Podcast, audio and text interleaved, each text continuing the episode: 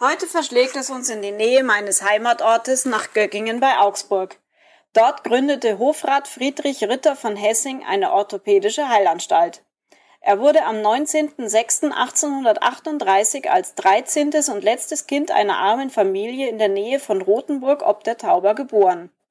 Nach Besuch der Volksschule begann er eine Gärtnerlehre, die er nach kurzer Zeit abbrach. Es folgte eine Schreinerlehre und nach einer Wanderschaft lernte er eine Orgelbaufirma kennen, in der er kurzerhand das Orgelbauerhandwerk erlernte. Seine Leidenschaft galt aber der Orthopädie. Von klein auf interessierte ihn der menschliche Körper. Wie funktionieren die Muskeln, die Sehnen und wie sind die Knochen aufgebaut? 1862 verschlug es ihn nach Augsburg zum Pianoforte-Fabrikanten Schramm in Augsburg. Obwohl er kein Studium und kein Doktortitel besaß, erhielt er bereits zwei Jahre später die Erlaubnis, eine orthopädische Heilanstalt in Augsburg zu eröffnen. Bereits ein Jahr später waren seine Erfolge so groß, dass er sich nach größeren Gebäuden umsehen musste. Er wurde im ehemaligen Landgerichtsgebäude in Göggingen bei Augsburg fündig. Nach mehreren Erweiterungen ließ er 1885 einen neuen großzügigen Neubau errichten, der auch heute noch der Kern der Hessing Kliniken bildet. Als medizinischer Autodidakt entwickelte er viele orthopädische Konstruktionen, die auch heute noch in leicht abgewandelter Form Verwendung finden. Darunter das Hessing-Korsett bei Wirbelsäulenverkrümmung oder der Schienenhülsenapparat für an Kinderlähmung erkrankter Menschen. Er behandelte an die 60.000 Menschen und war als Wunderdoktor bei nicht wenigen Ärzten ein Dorn im Auge. Der Laienorthopäde Hessing setzte sich aber in einem Berliner Kongress 1874 mit seinen orthopädischen Behandlungen durch und diese wurden von vielen Medizinern übernommen. Zu seinen berühmtesten Patienten gehören die deutsche Kaiserin Auguste Victoria und der russische Leibarzt des Zahn. Er eröffnete noch weitere Sanatorien in Bad Reichenhall und bei Rothenburg ob der Tauber und wurde Pächter der Staatsbäder Bad Kissingen und Bad Bocklet. Am 16.03.1918 starb Friedrich Hessing und sein ganzes Vermögen ging in die Hessing Stiftung über, die seitdem Träger der Hessing Kliniken ist. Die Stiftung macht sich zur Bedingung, ich zitiere, die Anstalt zu erhalten und fortzuführen zum Wohl der Heil- und Hilfsbedürftigen. Diesem Vermächtnis wird die Stiftung bis heute gerecht. Ich wünsche noch ein schönes Wochenende und liebe Grüße von Silke.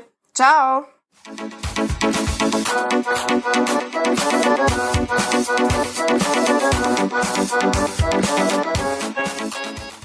Herzlich willkommen zur 85. Folge der Hörmupfel. Heute gibt's wieder ein buntes Sammelsurium verschiedener Themen. So erzähle ich euch unter anderem von einer Currywurst im Glas, über eine Landpartie in Buchformat und die Englandreise meiner Frau Mama. Viel Spaß beim Hören. So, ich muss dieses Mal wieder etwas früher aufzeichnen, weil ich nämlich mitten in den Urlaubsvorbereitungen stecke. Und wie es immer so ist, vor dem Urlaub ähm, kommen halt noch ganz viele Sachen auf einen zu, die erledigt werden müssen. Irgendwie habe ich dann auch immer das Gefühl, dass einem die Leute vor dem Urlaub noch all ihre Sorgen und Nöte und Arbeit aufbürden wollen. Und äh, obwohl man solche Sachen vor dem Urlaub vielleicht gar nicht mehr machen möchte, man möchte es einfach ausklingen lassen, so langsam und sie schon mal mental auf dem Urlaub vorbereiten können. Und dann muss man sich mit diesem Kram auch noch auseinandersetzen. Da muss das noch gemacht werden und das und könntest du das noch vom Urlaub erledigen? Geht denn das vielleicht noch? Und das ist so wahnsinnig anstrengend, ähm, dann noch einmal so richtig zu Höchstform aufzulaufen. Und ganz ehrlich, ich gehe jetzt schon langsam auf Zahnfleisch. Mein letzter Urlaub war nämlich im September letzten Jahres und ich merke jetzt deutlich, dass die Akkus leer sind und ich einfach nicht mehr kann. Und wenn ich dann noch die Arbeit und die Probleme anderer lösen soll, die sich vielleicht während meines Urlaubs äh, selber aus dem Weg räumen oder räumen lassen, dann äh, ja, geht das wirklich langsam an die Substanz. Aber ich habe da einen kleinen Trick, einen mentalen Trick, den ich in solchen Momenten immer anwende, wo es mir einfach zu viel wird. Ich habe nämlich auf meinem Balkon einen Eimer stehen. Einen virtuellen Eimer. Der steht natürlich nicht wirklich dort, aber ich habe dort virtuell einen Eimer hingestellt. Und immer, wenn es mir zu viel wird, dann nehme ich die Probleme und die Arbeit und die Aufgaben, die in dem Moment auf mich einstürmen, und bringe sie auf den Balkon. Ich werfe sie dann gedanklich mit einem großen Schwung in diesen Eimer und drehe mich dann um und gehe wieder in meine Wohnung zurück. Und in diesem Moment ist dann das Thema für mich erst einmal erledigt. Und ihr werdet es nicht glauben, aber meistens erledigt sich das Thema dann komplett von selbst. Über Nacht ähm, erledigt sich das dann meistens, denn der Eimer selbst hat nämlich keinen Deckel. Und da scheinen dann die Dinge, die ich dort tags zuvor hineingeworfen habe, sich zu verflüchtigen. Unangenehme Arbeiten, die niemand machen wollte, müssen zum Beispiel plötzlich nicht mehr gemacht werden, weil sich der Kunde vielleicht anders entschieden hat oder einer meiner zahlreichen Kollegen eine andere Lösung für dieses Problem gefunden hat. Ein Telefon, das seit Wochen nicht mehr ging und eigentlich von uns repariert werden musste, müsste, äh, funktioniert dann plötzlich wieder, nachdem man einfach mal den Netzchecker gezogen hat und das Gerät neu gestartet hat. Also das geht dann plötzlich ratzfatz von ganz alleine. Und äh, ja, manchmal liegen Probleme und Sorgen trotzdem noch am nächsten Morgen in diesem Eimer. Aber das macht dann auch nichts, denn äh, wenn ich dann irgendwann mal reinschaue, sind sie dann vielleicht schon abgekühlt und gar nicht mehr so schlimm wie tags zuvor. Und dann kann ich sie entweder wieder rausnehmen oder ich nehme einfach den ganzen Eimer und schütte diese Sorgen über den Balkonrand hinunter in den Garten und dann sind sie nämlich auch für mich weg. Das könnt ihr gerne mal ausprobieren. Das funktioniert wirklich. Also ähm, ich habe das so als Hintertürchen einfach um diese ganze Last, die man da so hat, die einem von außen so zugetragen wird, einfach loszuwerden. Und ähm, ja, ich bin jetzt kein Psychologe, aber mir hilft das ganz gut und dieser Eimer hat einen festen Platz auf meinem Balkon gefunden. Gut, nach dieser kleinen psychologischen Exkursion widmen wir uns doch den angenehmen Dingen im Leben, nämlich der Currywurst. Ich habe nämlich im Supermarkt meines geringsten Misstrauens etwas Kurioses entdeckt. Und zwar die Currywurst im Glas. Ich weiß jetzt nicht mehr, was sie gekostet hat. Ähm, in meinen Augen war sie sehr teuer. Ich glaube, es war mehr als 2,99 Euro, bin mir da aber jetzt nicht mehr sicher. Jedenfalls war das eine Wurst, die in ähm, reichlich Curry-Ketchup-Soße schwamm. Und äh, die Füllmenge ist mit 200 Gramm angegeben und die Inhaltsstoffe will man eigentlich gar nicht so richtig wissen. Ähm, äh, was steht denn da auf der Zutatenliste drauf? Rostbratwurst 55 Prozent, Schweinefleisch 88 Prozent, Trinkwasser, Speisesalz, Gewürze enthalten Senfmehl, Dextrose, Kräuter, Stabilisatoren, Natriumcitrate, bla bla bla bla bla, Säureregulator, Soße, hat Trinkwasser, Zucker, Tomatenmark, Brandweinessig, modifizierte Stärke, Currypulver, Gewürze, Speisesalz, Dextrose, Chili-Extrakt, also alles, was nicht unbedingt gesund ist. Ähm, Zubereitung, so schnell geht's. Wichtig, vor dem Erhitzen in der Mikrowelle den Gummiring entfernen und den Glasdeckel wieder auf das Wegglas legen. Mikrowelle circa zwei Minuten erhitzen bei 750 Watt. Alternativ Glas mit Deckel und Gummiring im Wasserbad leicht sieden circa zehn Minuten erwärmen. Bitte beachten, dass beim Erhitzen das Wegglas ebenfalls heiß wird. Schon können Sie Ihre Currywurst genießen. Guten Appetit. Ähm, naja, ihr kennt mich ja, ich mache auch vor solchen Gourmand-Gerichten keinen Halt und habe mir eines dieser Einweggläser gekauft. Gerade weil es in einem Einwegglas verpackt war, fand ich das nämlich so interessant. Also eigentlich habe ich es nur wegen dieses Einwegglases gekauft, weil ich die Idee an sich richtig witzig fand. Ja, und deshalb landete eben dieses Glas, eines dieser Gläser, in meinem Einkaufswagen. Jetzt muss ich allerdings dazu sagen, dass ich noch nie Currywurst gegessen habe, die als Fertiggericht angeboten wurde. Solche Produkte gibt es ja im Kühlregal mittlerweile mm, sehr viele, aber ich habe wirklich sowas noch nie gegessen. Ich mag Currywurst. Zwischendurch ist das eine sehr leckere, deftige Angelegenheit. Ähm, dass es nicht gesund ist und auch ziemlich kalorienreich, das wissen wir ja alle. Aber hey, Zwischendurch muss man das einfach mal essen und ähm, was wäre das Leben ohne solche Sünden? Gut, ich habe also die Verpackung dieses Einwegglas dann abgemacht. Das ist eigentlich nur eine Pappbanderole. Dann diesen Gummiring, der als Dichtung zwischen Glaskörper und Glasdeckel steckt, rausgezogen und das Ganze dann in die Mikrowelle gestellt. Der Glasdeckel soll dabei drauf bleiben, also auf diesem Glas liegen, aber eben nicht verschlossen werden. Ähm, dummerweise weiß ich jetzt nicht, wie viel Watt unsere Mikrowelle hat, aber da es sich dabei um eine handelsübliche äh, Mikrowelle handelt, hoffe ich, dass die Angaben, die auf diesen Produkten stehen, also in diesem Fall 750 Watt, schon zu meiner Mikrowelle passen. Ich habe das Ganze dann wie angeordnet zwei Minuten erhitzt und das ziemlich heiße Glas dann vor mir auf den Esstisch gestellt. Ich habe dann einen Untersetzer hingelegt, weil das Glas war schon verdammt heiß. Ich wollte die Wurst dann auch stilecht aus dem Wegglas essen und mir nicht extra auf irgendeinen Teller schütten. Und ähm, ja, dann habe ich also dieses Glas, also den Deckel vorsichtig entfernt, ohne mir die Finger zu verbrennen. Und dann kam mir dieser Geruch entgegen und der ging ja schon mal gar nicht. Also, nee, also das roch wirklich nicht sehr appetitlich und auch das Aussehen dieser dieser nackten grauen Wurst, die da zwischen dem orange-roten Soßengedöns rausschaute, nee, das war so gar nicht meins. Ja, und dann bin ich eher widerwillig an die Sache rangegangen, habe dann ähm, das Ganze mal gekostet und ich habe es auch aufgegessen. Ja, der Geschmack. Was soll ich da jetzt sagen?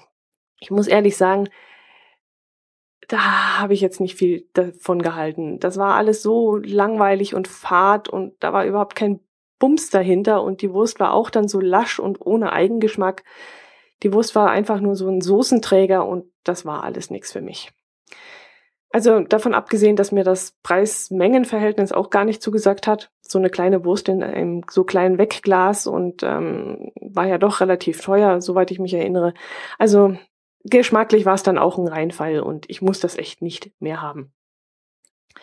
Jetzt weiß ich natürlich nicht, ob solche Fertiggerichte, solche Currywürste als Fertiggerichte sonst besser schmecken oder ob die vielleicht alle gleich schlecht schmecken, das weiß ich nicht. Wie gesagt, ich habe damit noch überhaupt keine Erfahrung gemacht. Äh, aber wenn alle so schmecken, dann nee, nee, dann brauche ich das wirklich nicht. Brauche ich eigentlich sowieso nicht, denn wenn mir wirklich mal nach einer richtig leckeren Currywurst ist, dann weiß ich, wo es einen Currywurstwagen gibt, meist vor irgendeinem Baumarkt. Und dann kann ich dorthin fahren und dort eine anständige, frisch geröstete Currywurst essen. Das Wegglas habe ich dann übrigens hinterher ins Altglas geworfen. Hm, ja. So, ich habe euch in der letzten Episode angekündigt, dass ich euch vom dritten und aktuell letzten Teil der Jürgen Seibold Allgäu Krimiserie berichten möchte mit dem Titel Landpartie. Ich wollte das Buch eigentlich bis dahin komplett gelesen haben, das hat aber leider nicht geklappt. Wie gesagt, ich habe momentan wirklich viel um die Ohren und deshalb kam ich nur bis zur Seite 152. Aber vom Inhalt kann ich euch schon mal was erzählen und dazu lese ich euch am besten mal den Klappentext vor, denn darauf möchte ich dann noch näher eingehen. Mord am Allgäuer Jochpass. Das idyllische Bad Hindelang bereitet sich auf das alljährliche Jochpass Memorial vor. Ein spektakuläres Bergrennen für Oldtimer. Der Titelverteidiger Rudi Groß geht als Favorit ins Rennen, doch in einer der letzten Kurven verliert er die Kontrolle über seinen Wagen und stürzt in die Tiefe. Schnell steht fest, der Oldtimer war manipuliert. Als Kommissar Hansen mit seinen Ermittlungen beginnt, stößt er auf wahre Besessenheit und auf Oldtimer-Fans, die um jede Schraube ihrer auf Hochglanz polierten Schätze kämpfen. Nun, das ist das, was auf der Rückseite des 331-seitigen Krimis steht. Was mich anfangs irritierte, dann aber super gefiel, war die Tatsache, dass man als Leser plötzlich einen Zeitsprung macht. Einen Zeitsprung, der einen weit vor den Mord oder vor den Unfall, je nachdem was es war, führt. Wenn man nämlich anfängt, das Buch zu lesen, dann lebt dieser Rudi Groß noch und das Rennen fand noch gar nicht statt. Und was noch interessanter ist, der Kommissar Hansen ist bereits vor Ort, weil es eine Anschlagsdrohung gegeben hat und er nun undercover dort ermitteln soll. Ja, wie erkläre ich das? Hm, man steigt in eine Geschichte ein, deren Ende man glaubt schon zu kennen. Ich glaube also jetzt aktuell auf Seite 152, dass ein Anschlag verübt werden soll und weil ich zu wissen glaube, dass dieser Rudi Groß mit seinem Auto in die Tiefe stürzt, glaube ich, dass der Kommissar mit seinen Ermittlungen keinen Erfolg hat und äh, er den Täter nicht rechtzeitig fassen wird. Das ist im Moment eine richtig spannende Situation für mich. Ich überlege mir jetzt natürlich ständig während des Lesens, wie sich die Story zu diesem einen Punkt, den Punkt, an dem Rudi Groß in die Tiefe stürzt, zuspitzt. Irgendwie müssen ja die Fäden dorthin zusammenlaufen und äh, auf diesem Weg dorthin wird sicherlich noch einiges passieren und ob der Schein jetzt trügt und es zum Schluss doch ganz anders aussieht und ausgeht, weiß ich ja aktuell noch nicht. Ich habe zwar jetzt so eine kleine Vorahnung, ich glaube irgendwie, der Rudi Groß ist nicht das, was ich im Moment noch denke, aber das wird sich ja im Laufe des Lesens sicherlich rausstellen. Ein Fazit kann ich jetzt natürlich noch nicht ziehen, aber bis jetzt gefällt mir der Roman richtig gut. Wesentlich besser als der Gnadenhof, der zweite Teil, und äh, im Moment sogar besser als Roskur, der erste Teil. Und ich freue mich jetzt auch richtig drauf, weiterzulesen. Bin schon ganz hibbelig, aber damit wird es jetzt vor dem Urlaub vermutlich nichts mehr werden. Ich werde euch auf Twitter auf jeden Fall auf dem Laufenden halten. Wer mir dort folgt, wird sicherlich eine kurze Meldung erhalten, ob das Buch hält, was es verspricht. So, jetzt wollte ich euch eigentlich noch von der Busreise meiner Mutter nach England erzählen. Da muss ich euch leider enttäuschen. Es äh, gibt nämlich nichts zu erzählen. Aber ich kann euch trösten, äh, ich war genauso enttäuscht, ähm, nämlich enttäuscht von ihren Erzählungen. Sie konnte mir fast nichts von irgendwelchen Sehenswürdigkeiten, weder von London noch von irgendwelchen Rosamunde Pilcherlandschaften erzählen denn 90 Prozent ihrer Erzählungen handelten von ihren Erlebnissen mit ihren Mitreisenden und von ihrer Urlaubsbegleitung und den Querelen mit derselben und denselben. Und das Fazit von ihr fiel dann auch eher mau aus. Sie meinte nämlich, dass sie die Reise nicht wieder machen würde. Es sei viel zu anstrengend gewesen und England selbst sei, ja, hätte sie auch nicht vom Hocker gerissen. Die Reise ans Nordkap damals hätte ihr viel besser gefallen, meinte sie.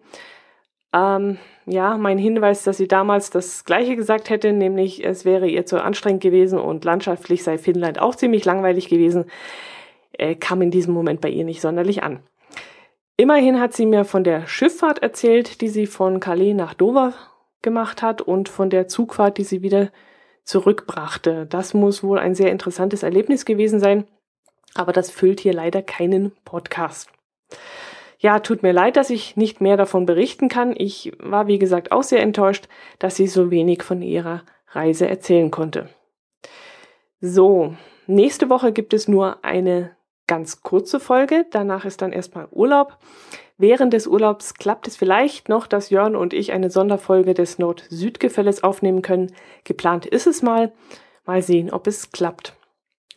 Bis dahin freue ich mich, wenn ihr mich vielleicht weiterempfehlt, wenn ihr euren Freunden, Bekannten, Verwandten, Kollegen das Podcast hören näher bringt, egal ob sie mich hören wollen oder irgendeinen anderen Podcast. Zeigt ihnen, wie viel Spaß man mit diesem Hobby haben kann und dann gibt es vielleicht den einen oder anderen Neuhörer.